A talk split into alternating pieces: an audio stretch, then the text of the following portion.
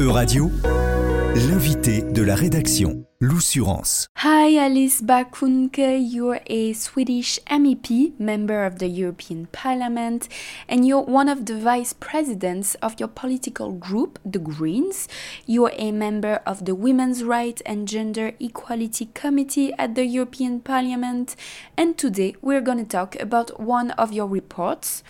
This report is called The Gender Aspect of the Rising Cost of Living and the Impact of the Energy Crisis.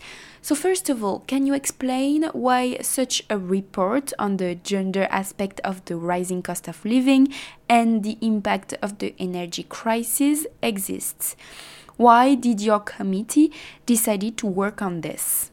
There is a widespread knowledge. Uh, both uh, when it comes to uh, knowledge in the forms of reports and studies, but also knowledge from civil society, uh, from us, uh, from humans, beings living in our societies and different member states today, that energy poverty has a female face.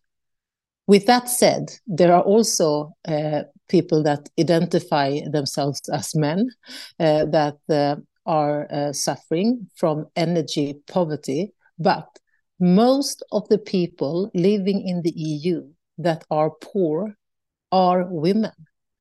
Uh, they are old women, there are young women, uh, and there are many uh, mothers that um, Eh, have families that they support by them themselves.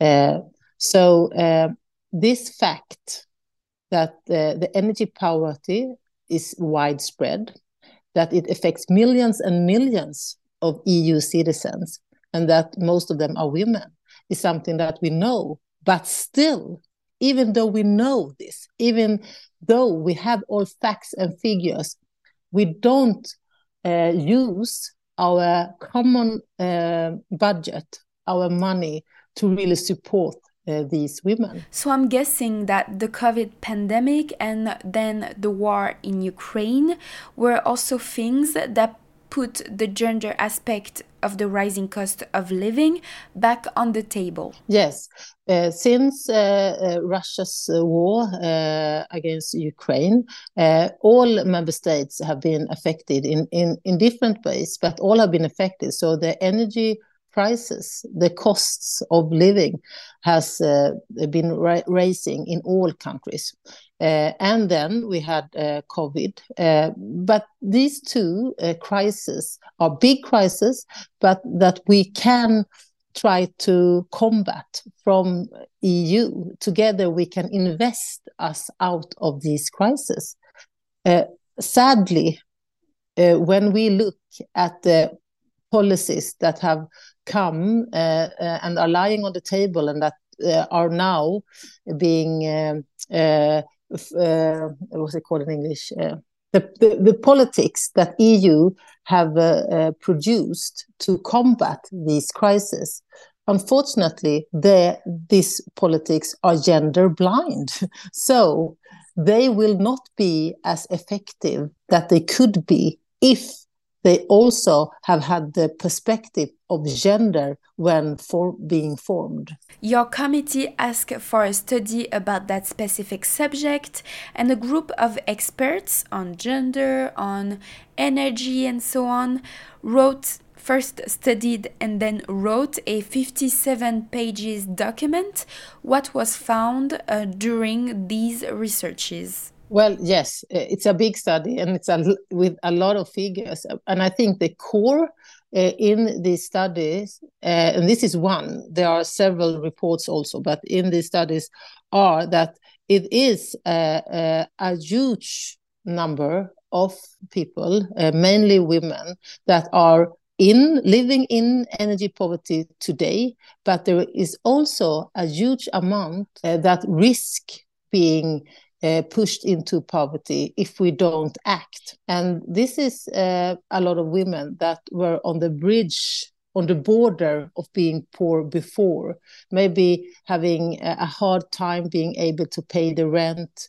Uh, and still also give their children food and so on and so forth. So these are not unfamiliar groups. We know that we have uh, a lot of people that are poor in the EU and uh, even more that risks being poor. And children growing up in poor families is also uh, one of the consequences and their suffering and their hardship in being able to uh, go to school eat good food so that they can learn go to different sports and so on things that cost. I mean this will affect so many people in the eu and it will affect all of our future. When we are looking at this study and the other studies on that subject, we're realizing that everything is linked when it comes to gender inequality, salary, pension, also the role of women in the household. Yes, it's very linked. And uh, we also know that women are not a homogenic group. So uh, within the group of women, there are different women, women with different um, circumstances.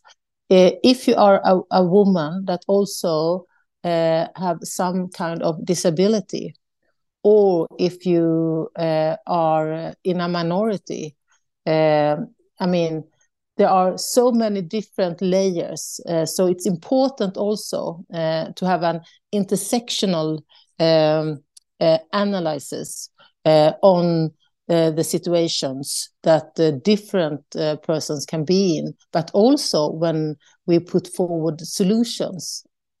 Um, so that's very important. Do you know if some of the state members are better at tackling those problems about gender inequality, or is it the same everywhere? More or less, uh, all member states are as bad. But of course, in, in some member states, they have uh, been able to uh, streamline their knowledge, uh, both the gender knowledge and how different crises uh, uh, hurts different groups of our society more than others. Uh, but and in some countries they have um, agencies that also have intersectional approach when forming policies and that are uh, uh, delivered to the society. But still, there's so much to do. And when the situation is that the EU and the big EU money are gender blind, the situation becomes even worse because no member state has as much resources as the EU as a whole. So this is a, a big problem, and I think that uh, citizens of the EU needs to be aware of this because I mean it's our tax uh, money, uh, and I. Uh, who pays a lot of tax taxes? Uh, I don't want my money to be invested only in, in in in men i want my money to be invested in those who needs my money and the case is that those are women in the EU. So, can you tell us more about what you are asking to the Commission, to the Parliament, and to the state members to tackle this uh, gender inequality? Well, we ask, uh, I mean, first of all, we ask for uh, the uh, the ones in power uh, and the commission to acknowledge uh, the facts and the figures. They need to uh, do uh, what is the most effective way to use our common money. Uh, but we also ask for that the different member states need to show how their investments affect gender equality. Uh, unfortunately, this is not the case. And we know for a fact that when member states also deliver a report showing how they are um, uh, or how they will make sure that the investments they do with the EU money they receive also affects gender equality, then there is uh, a big chance that uh, we really make a difference. So these are uh, some of the uh, big uh, steps that is needed to be taken. Thank you to you, Alice Bakunk, Swedish MEP and one of the vice presidents of the Greens. Euradio vous a présenté l'invité de la rédaction. Retrouvez les podcasts de la rédaction dès maintenant sur euradio.fr.